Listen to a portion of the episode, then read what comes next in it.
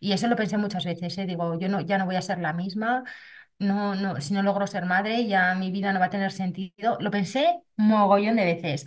Y digo, claro, no, no, mi vida no ha sido la misma que la que yo esperaba, obviamente. Pero eso ni es causa de la infertilidad, ni es causa de no haber sido madre, sino que la vida que teníamos en la cabeza no es, es otra. Y esa es la buena, esa es la versión de verdad con la que tenemos que estar orgullosas.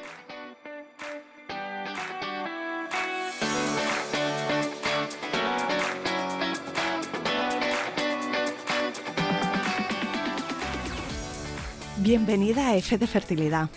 He creado este programa para que tú y yo podamos escuchar diferentes historias contadas en primera persona sobre la salud sexual y reproductiva de las mujeres y las diferentes formas de crear una familia.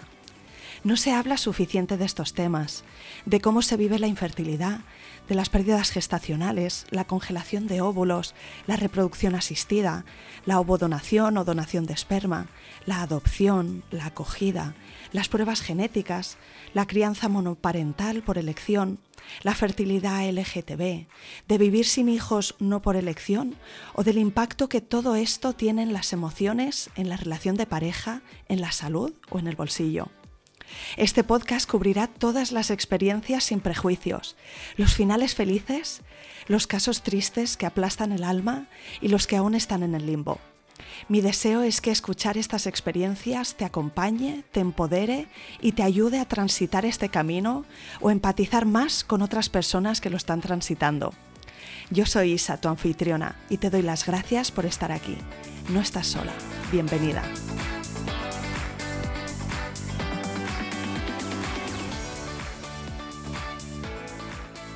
Bienvenida, Marian, y mil gracias por venir al podcast de Redes Fertilidad. Bueno, que va, yo eh, gracias a ti, me, me, parece una pasada estar aquí, me siento, es un lujo y yo te felicito por todos estos relatos que estás eh, acogiendo en tu casa. Me parecen fantásticos, de verdad, gracias. Qué bien escuchar tu relato y también incluir tu historia en esta biblioteca. Así que, bueno, si te parece, cuéntame quién eres tú, eh, de dónde eres, cuál es la configuración de tu familia y a qué te dedicas, porque creo que ahí un montón de mujeres que nos están escuchando te van a ubicar enseguida. Madre mía, Isabel, pero, eh, o sea, el podcast que dura tres días, o sea, porque no me va a dar tiempo, no me va a dar tiempo. Bueno, a ver, yo soy María Cisterna. Actualmente tengo 49 años, soy de Zaragoza y eh, hace 10 eh, bueno, hace más de 10, hace unos 12 años, mi marido y yo eh, iniciamos la búsqueda de, nuestro, de nuestro hijo. Em, eh, hubo problemas a nivel de fertilidad, con lo cual tuvimos que acceder a un tratamiento de, fertilidad que se extendió en el tiempo, porque como todas sabemos, por la seguridad social las cosas van más lentas de lo que nos gustaría. Esto nos, pasa a todas, ¿no? Que querríamos que fuera más inmediato y no puede ser. Em, es verdad que sí. Bueno, pues eh, un año después de, iniciar todo el trámite, pues por fin nos llaman, empezamos el proceso y tú imagínate que tal día como mañana yo iba a empezar la estimulación ovárica para, para iniciar el tratamiento. Bueno, pues tal día como hoy me diagnostican esclerosis múltiple, con lo cual hubo que paralizar todo el proceso porque eh, de hecho la enfermedad estaba activa o sea, fue un shock, imagínate. Eh, fue tal shock que yo fui de, la neurología a la unidad de reproducción asistida para decirles que, que, en ese momento no podía iniciar el tratamiento y lo único que me preocupaba era que no podía iniciar el tratamiento. O sea, yo lo de esclerosis múltiple era como un eco que había, o sea, que acababa eh, sí, como si me hubieran dicho, no, es que, yo qué sé, eh, ahora no puede ser, se ha retrasado todo un poco. Era como que no, yo creo que es el, efecto shock, eh, te lo digo de verdad, o sea, porque luego, luego ya me vino el, el susto. Entonces en ese momento fue, ya no puedo, no sé qué. Claro, yo cuando se lo dije a los especialistas, el especialista que me atendió se le cayó, llevaba unas carpetas en la mano y del susto que yo, como me vio tan así, dije, no, que no puedo empezar porque me acaban de diagnosticar esclerosis múltiple y llevaba unas carpetas en la mano, es que esta imagen la recordaré siempre, de que se le cayeron y todo del impacto que le dio. Dame alguna pincelada sobre la esclerosis múltiple, porque igual habría mucho que no sabrías. No sabía nada, Isabel, nada, no tenía ni idea. O sea, yo esclerosis múltiple lo relacionaba con sillas de ruedas. Tal cual, ¿eh? Te digo, ese era mi, era mi conocimiento de, de la esclerosis múltiple y no sé por qué pensaba que era algo que era degenerativo inmediato. O sea, te lo digo de verdad. No había oído hablar de nada de esto. Bueno, la enfermedad, la esclerosis múltiple es una enfermedad autoinmune que afecta, eh, pues eso, a tus defensas. Eh, les hace entender que todo lo que hay en el cuerpo es eh, enemigo. Entonces ataca a todo, a lo bueno y a lo malo. eso va generando una serie de lesiones en tu cerebro, o sea, son, cada vez que me da un brote, pues se queda una lesión y esa lesión puede caer en cualquier sitio. Eh, puede ser que no dañe nada, bueno, siempre daña, ¿eh? Siempre daña algo a nivel, eh, o sea, cuando me hacen la resonancia siempre hay nuevas lesiones, pero hay veces que yo qué sé, te puedes quedar sin movilidad, sin vista, sin nada, o sea, puede ser mortal también, obviamente, en el peor de los casos, pero nunca sabes cuándo va a ocurrir el brote ni cuándo... Ni, ni qué gravedad va a tener, eso no lo sabes nunca. Y se llama la enfermedad de las mil caras por eso, precisamente, porque cada eh, paciente la desarrolla de una manera di- diferente. Yo a día de hoy estoy fenomenal, no te puedo decir que no. Fenomenal, ¿qué significa? Que, que yo puedo seguir andando, eh, mm, desarrollo todas las, mis actividades eh, a nivel cognitivo. Yo creo que estoy bien, chica, no sé, igual no estoy bien y ya lo percibís el resto y yo no, pero yo creo que estoy bien. Eh, pero... mm, pero claro, eh, ya se van perdiendo cosas, tengo pues olvidos, eh, o sea, cosas que digo, pero cómo, o sea, si antes me acordaba de todo, ahora se me ha olvidado, a veces me olvidan caras, eh, a nivel físico estoy súper cansada siempre, pero yo lucho contra eso, entonces me he acostumbrado a vivir cansada, con lo cual eso ya no me detiene frente a nada, porque yo ya estoy acostumbrada. Entonces llevo pues un tratamiento anual, que es como una quimioterapia que me la ponen durante una semana en el hospital eh, y, luego sigo, sigo mi marcha. Esto más o menos es la esclerosis múltiple. Em, eh, tuve la suerte de, no, no conocía a nadie, pero tuve la suerte, yo soy muy friki de Gran Hermano, ¿vale? Y tuve la suerte que acababa de salir de Gran Hermano un chico de Zaragoza que tenía esclerosis múltiple. Así que contacté con él y él eh, durante mucho tiempo ha sido mi guía en todo. Me dijo, Marian, no te asustes, que es más fiero león que como lo, o sea, es, es menos fiero el león de lo que lo pintan. Eh, me ayudó mogollón saber de él y ver que estaba bien y, todo y todo eso. Como en todo, ¿verdad? Qué importante Sí, es encontrar sí, espejo en otras personas que, que nos pueden entender y que han recorrido el camino también antes. Mm. Total, y fíjate que eso me sirvió luego mucho, ¿eh? para lo que te voy a contar. Me sirvió un montón para el grupo de apoyo Hello, Eh, porque claro, nos habíamos quedado en que yo, tuve que paralizar el tratamiento de repro. Entonces, cuando todo, a los meses, cuando eh, tanto el neurólogo como el equipo de reproducción asistida de, de aquí en Zaragoza, es el Hospital Servet, ¿no? Se pusieron de acuerdo, eh, nos reunieron a mi marido y a mí y nos dijeron el, em, ¿Qué podía pasar? O sea, ¿qué podía pasar en una paciente con esclerosis múltiple si accedía a un tratamiento de reproducción asistida? Y lo que pasaba eh, en ese momento, hace 10 años, eh, estaba visto que se cuadriplicaba la posibilidad, o sea, la tasa de brotes, o sea, eh, se cuadriplicaba, era, era algo grave dentro de lo que, de lo que cabe, porque em, tenía cuatro, cuatro veces más posibilidades de, de tener un brote. Eh, ¿por el tratamiento o, o por, o un posible embarazo? O... Por todo, mira, por el tratamiento primero y después el embarazo lo que hace siempre es como que la enfermedad duerme durante esos nueve meses. eh, no saben muy, muy bien por qué, porque creo que es porque el sistema inmune está más ocupado de otras cosas que de tu propia enfermedad. Pero luego a la hora de dar a luz hay como un repunte de- de- en el sistema inmune y ahí es cuando eh, los médicos tienen que estar muy atentos de la paciente, pues meterle un, eh, un chute de cortisona potente para rebajar esa inflamación que, que produce la, esclerosis múltiple y que no pase nada grave. Claro, ha habido casos en los que la nadie sabía que esta paciente tenía esclerosis múltiple. Ha dado a luz y ahí, claro, mm, ha saltado mm, toda la liebre, porque muchas veces ha habido mujeres que han salido sillas de ruedas de su parto, claro, de- del brote. Y, Bueno, y estoy pensando, ¿tú cómo sospechaste o por qué conseguiste este diagnóstico? ¿Es- ¿Estabas teniendo algo que te sí. llevó al neurólogo en primer lugar? Sí, em, mira, hacía eh, el primer brote, según mi neuróloga, fue cuatro años antes. Yo tuve una- un episodio de vértigos muy fuerte que también me llevó a estar ingresada dos semanas. Y ahí, yo ahora sé que ahí me estaban haciendo todas las pruebas para ver si tenía esclerosis múltiple. Yo ahora lo sé. Entonces, no, yo sabía, simplemente veía que me hacían pruebas y ya está.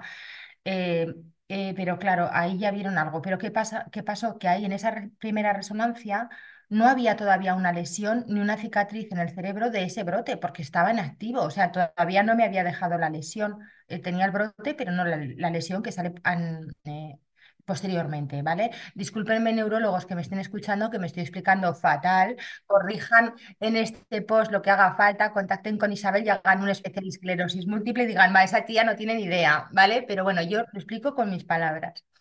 Eh, pero bueno, lo que ocurrió en esa etapa en la que me diagnosticaron, esto fue hace, o sea, cuatro años antes, bueno, pues cuatro años después, em, empecé a ver mal por un ojo, era como si viera borroso y me dolía, o sea, era como cada vez que giraba, eh, giraba el ojo un poquito, era como que tenía un tironcito.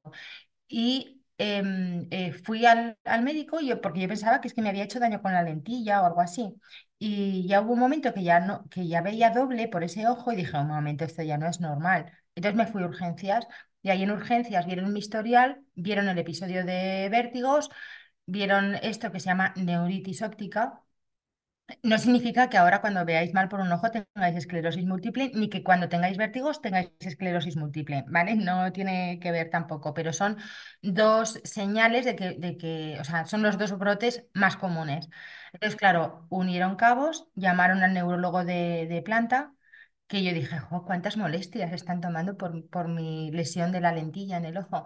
Y, ya bajaron y ya me mandaron una punción lumbar y a los días ya me llamó eh, de la unidad de, de la unidad de neurología, ya me dijeron que sí podía pasar, que tenían que algo que contarme. Y yo como con el informe de urgencias ya había estado investigando un poco por internet, por el doctor Google, yo ya más o menos sabía lo que me iban a decir. Entonces, cuando me dijeron, tenemos que hacer más pruebas, tal cual, dije, ya, pero estáis buscando si tengo esclerosis múltiple. Y se quedaron un poco así, me dijeron que sí. Y les dije, es que, a ver, yo mañana empiezo un tratamiento de reproducción asistida. Y me dijeron, vale, no puedes empezar mañana un tratamiento de reproducción asistida porque Mm. Tenías ahí al comité de diferentes médicos, ¿no? eh, Diferentes especialidades hablando con tu marido y contigo. Sí, exactamente. Y ahí, eh, ahí nos dijeron, bueno, pues nos explicaron todos los pros y contras, eran todo contras, o sea, y yo dije, jolines, iba, estando aquí a las puertas no vamos a poder intentarlo. Mi marido eh, fue muy generoso porque en todo momento dijo, lo que tú quieras, o sea, porque yo quiero que tú estés bien, entonces eh, lo que tú decidas, yo, yo me uno a ti. Entonces yo dije, pues lo quiero intentar. No quiero eh, que todo esto termine, pero yo he sentido la, la- esto de de haberlo intentado. Entonces, eh, pues lo intentamos una primera vez, hubo hiperestimulación, hubo un brote, no muy grave, pero estuvo ahí. Eh, hubo un segundo tratamiento en el que me quedé embarazada, pero, pero perdí el bebé a los tres meses y pico porque el, el corazoncito dejó de latir. Entonces yo ahí ya, em, ya supe que ya ahí el camino había terminado, o sea, lo sabía, ya no podía arriesgarme a más, más porque me dio otro brote, eh, además.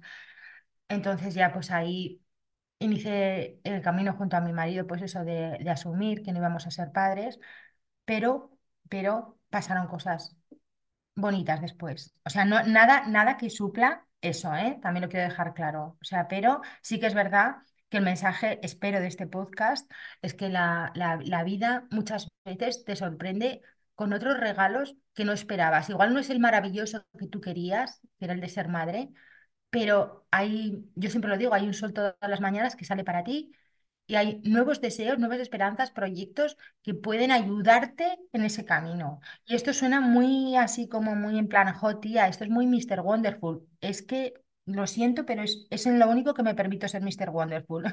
Es verdad, es cierto, siempre hay una puerta que se abre para ti, para que sigas andando y tengas fuerza para tener otro proyecto. Y ese proyecto, pues escribir primero una novela, la primera novela en España que hablaba de, en primera persona de, de- de cómo es un proceso de reproducción asistida.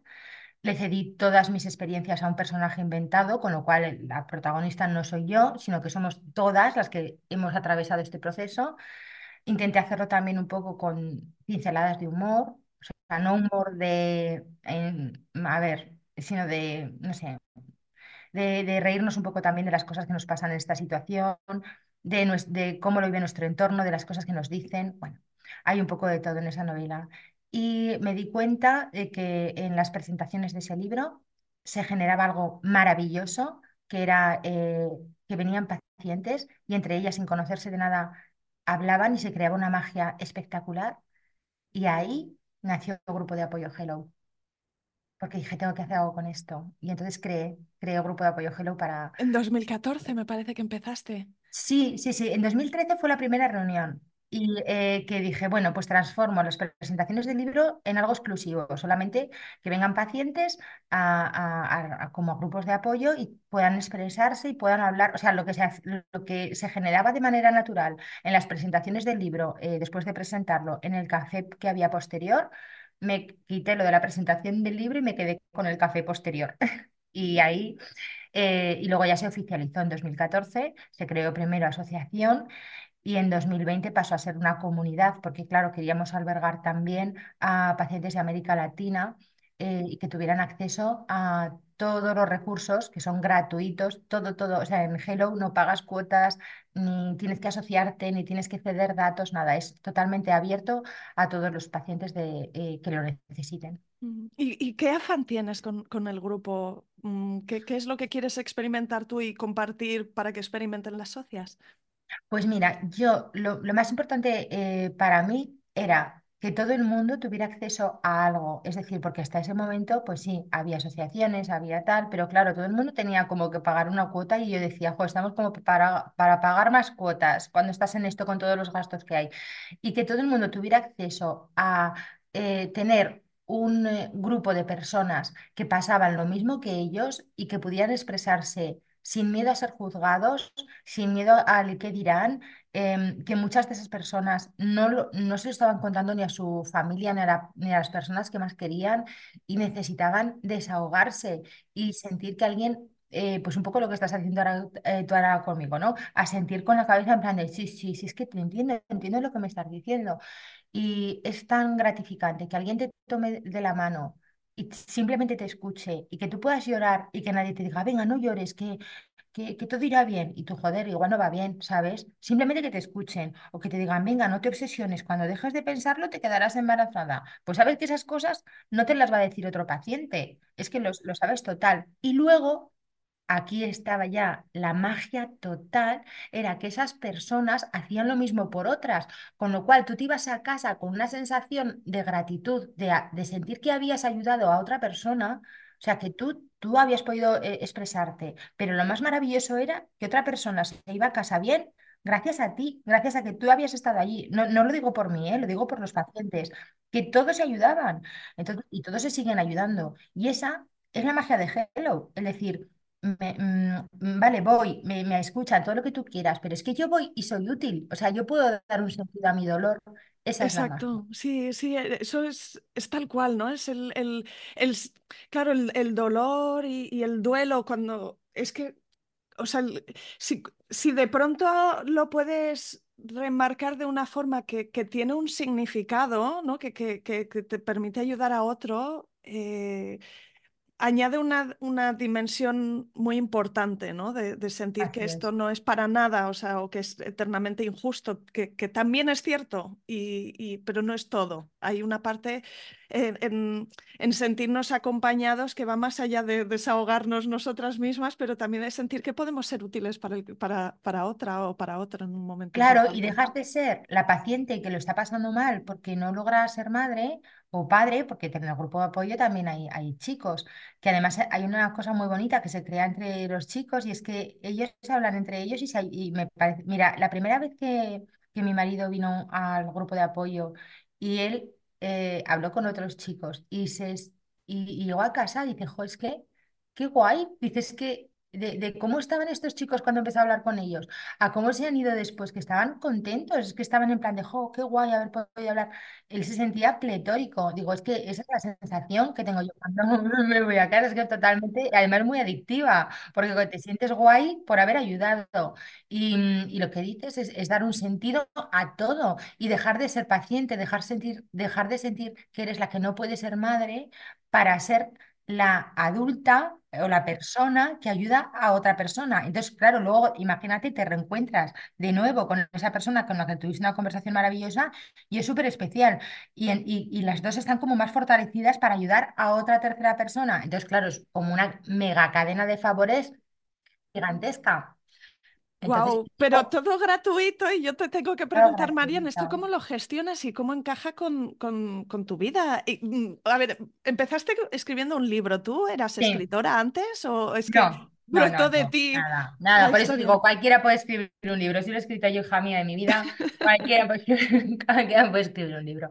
Hombre, el, eh, eh, siempre, mira, yo Has escrito dos, además. exactamente, sí, además yo soy así de atrevida. Em, yo siempre de, de pequeña tenía dos sueños eh, súper potentes, ¿vale? Eh, que, que era como en plan de, wow, qué, pasada. Luego de adolescente ya se me sumó el de conocer a Ricky Martin, pero ese ya, chica, eh, ya no lo quiero conocer porque me va a defraudar o algo y no, no quiero. Yo quiero que sea mi Ricky Martin de mis fantasías. Bueno, pero de pequeña yo tenía dos sueños. Uno era el principal, ser madre. O sea, desde pequeña, desde que tengo uso de razón, te lo juro. O sea, que otras personas soñarán con otra cosa, pero yo tenía ese. Y, y- y- yo decía, qué guay cuando yo sea madre, cuando yo sea madre, cuando yo... O sea, eh, soñaba mucho con eso. Y luego mi otro sueño era ser escritora, porque yo desde, desde pequeña escribía relatos, hacía cositas, ¿no? Pero ese me parecía imposible total. O sea, en plan de, bueno, eso es como cuando, mira, como cuando sueñas por conocer a Ricky Martin. Estaba en el mismo nivel, era imposible eso. ¿Quién, quién iba, cómo iba yo a escribir nada? Pues fíjate la vida. Al final, em, he, escrito dos libros que han ido muy bien, la verdad, no tengo queja y no he podido ser madre, así que por eso te digo, la vida te sorprende total. Así que eso, y luego pues, eh, no sé, eh, crear el grupo de apoyo Hello, que es la, la plataforma que para mí es, eh, es mm, yo creo que lo, lo que voy a dejar en este mundo, que es maravilloso, es eso. O sea, eh, me parece, no sé, me parece mentira que se haya podido hacer tan grande, la verdad. Sí, sí, no- normal que te sientas tan orgullosa y le- vamos, ¿te, te ocupa jornada Todo, 20 completa o es algo que haces además de otros siete malabarismos? veinticuatro siete me ocupa. Eh, luego, aparte, a ver, eh, mm, a nivel de, eh, vamos a, ver, como Hello como empresa, ¿vale? Cómo, cómo, eh, eh, puede subsistir Hello de manera gratuita. Bueno, lo que eh, yo, bueno, hasta 2020 fue gratuito total, no había ningún recurso, todo, todo lo era salida de mi bolsillo, con lo cual imagínate, me gasté ahí todo, todo, todo mi- toda mi pasta. Que el hecho que no cobres no significa que sea gratis, ¿no? Era un hobby total, sí, donde sí, el sí. dinero salía de tu bolsillo, digamos. Sí, claro, yo decía, "Ay, no, yo no voy al gimnasio, pero tengo Hello, pero claro, era un gimnasio como si me lo estuviera dando Beyoncé de caro, ¿vale? Pero entonces, total, que en 2020 ya eh, dije, pues igual algo hay que hacer con esto. Marian, mm, si te planteas esto ya a nivel, eh, o sea, que yo, me dedicaba a nivel profesional eh, por esto, mira, las únicas cosas por las que me pagaban era cuando me llamaban de, de otras ciudades o yo qué sé, en otros países para dar una conferencia. Claro, bueno, algunas fue gratis, ¿eh? que me las pagué de mi bolsillo, pero ahí sí que decía, mm, eh, mínimo el viaje, eh, yo qué sé. Y ahí ya sí que me, por alguna conferencia me pagaron. Ya te digo, no por todas, pero por alguna he de ser sincera y sí. Y entonces ya planteé 2020 como algo más, profesional. Y lo que hice fue eh, pedirle a, a, bueno, hacer colaboraciones con clínicas, que esta es otra parte, porque yo no colaboro con todas las clínicas. O sea, tienen que pasar un casting que este, ojo, eh, para estar en Hello, tienen que pasar un casting muy, muy complicado para, que- para poder ser colaboradores. Y yo siempre les digo, disculpad que sea tan tiquismiquis con la colaboración, pero os estamos dando visibilidad y eh, eh, en cierta parte es nuestra es responsabilidad de Hello también a quién le damos visibilidad. Con lo cual, eh, tanto para aparecer en nuestra web, por ejemplo, aparecer en la sección de descuentos es totalmente gratuito. Allí puede aparecer quien quiera, quien quiera y tenga eh, la intención de aportar un descuento, eh, puede aparecer. Y por eso no hay retribución económica ninguna, ni por, ni cobramos por paciente derivado, nada. O sea, ese descuento, cuantos más mejor, y así los, los pacientes pueden acceder a ellos. Y luego sí que se cobra, eh, se hacen como unos bonos en los que eh, se les ofrece un directo al mes, em, eh, pues eso, un directo al mes, Sí, la visibilidad, ¿no? Hay diferentes visibilidad. secciones, Claro, pero claro. yo no voy a dar esa visibilidad a cualquiera. O sea, yo a, la- la- a las clínicas o especialistas que les doy visibilidad es con los que yo sí iría a hacerme un tratamiento. O sea, que ya les he hecho un test del equipo, de cómo funcionan, de, de lo que opinan los pacientes. Entonces, hay veces que tengo que decir que no, que me cuesta un montón, porque digo, jolín, voy a quedar fatal con esta gente, pero cuando hay algo que ya me chirría o que veo que tienen todavía que mejorar, prefiero decirles, vamos a colaborar un poquito más adelante y yo soy sincera, cuando mejoréis esto, esto y esto. Entonces, pues eso, la colaboración es más. Luego también es verdad que ya no tengo tanto tiempo lib- o sea, libre. A ver, es mi trabajo, pero mm, tengo que medir muy bien eh, qué colaboradores meto dentro de Hello, porque a todos les quiero dar también un buen cuidado. Entonces tengo que, no voy a meter 400 eh, colaboradores si no les voy a poder cuidar bien, si no voy a poder hacer un directo con ellos de calidad o eh, mm, eh, ver qué necesitan para dar un mejor servicio, o sea, todo eso. Y luego, aparte de eso, eh, eh, llevo redes sociales de otras cosas que nada tienen que ver con reproducción asistida, con lo cual, eh, Estás ocupada. pues ya te digo, pues imagínate, no, aburrirme no me aburro. Más que darte la enhorabuena y decirte que te admiro un montón porque no puedo llegar a entender el trabajo que te, que te genera en detalle, pero me imagino que, que es mucho y sé que lo haces con muchísimo cariño. La verdad, es que mira, pero, pero yo creo que en esto las dos coincidimos.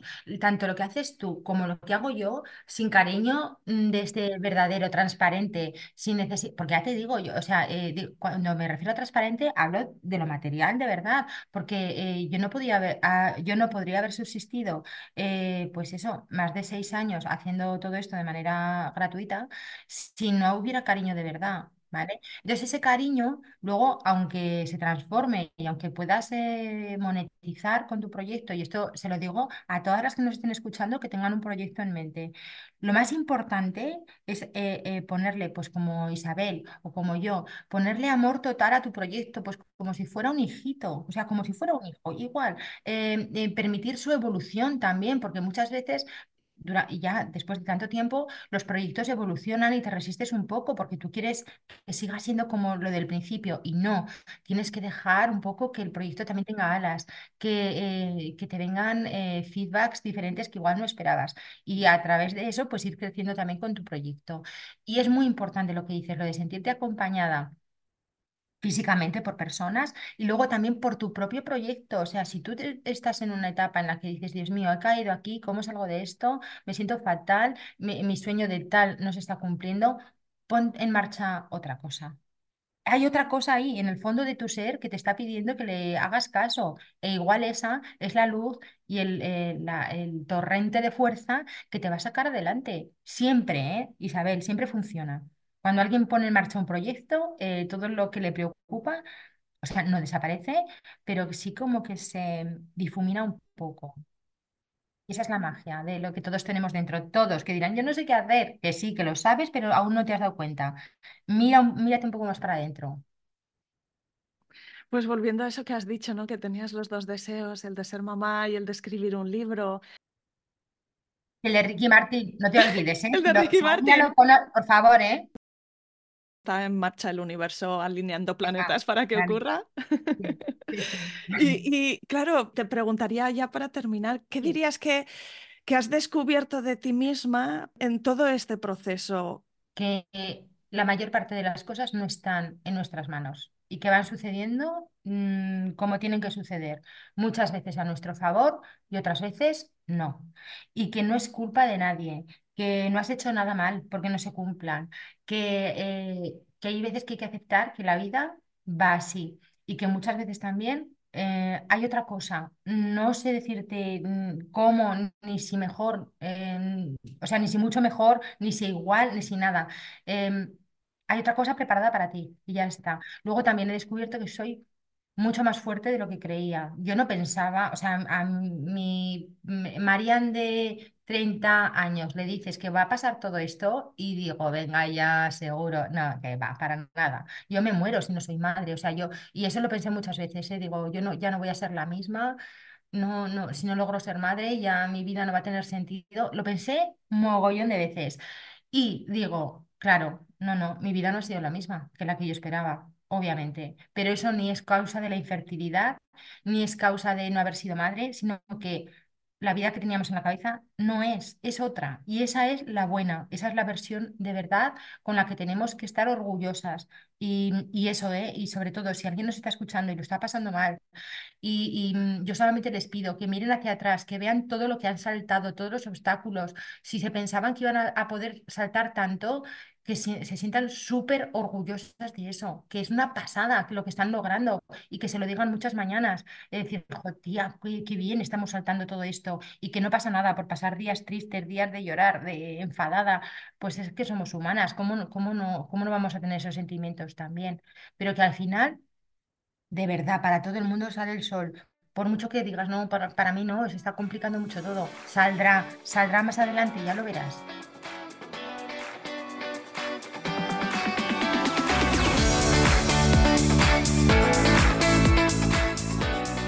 Aquí acaba este episodio. Si te ha gustado, suscríbete al podcast para que te aparezca en el feed un nuevo episodio cada martes. Encontrarás una amplia biblioteca de relatos de otras mujeres y de algún hombre que han transitado o están transitando el camino de la fertilidad. Gracias por acompañarme. Espero que este programa te ayude. ¿Y te puedo pedir un favor? Ayúdame tú también a mí a que este recurso llegue más lejos recomendándoles F de fertilidad a tus amigas o amigos. Y por supuesto, no dejes de escribirme. Me encantará saber de ti. ¿Quién eres? ¿Por qué escuchas este programa? ¿O si te ha ayudado? Mi email es isa.planetaparto.es o en Instagram la cuenta F de Fertilidad Podcast. Cuídate mucho, nos vemos la semana que viene.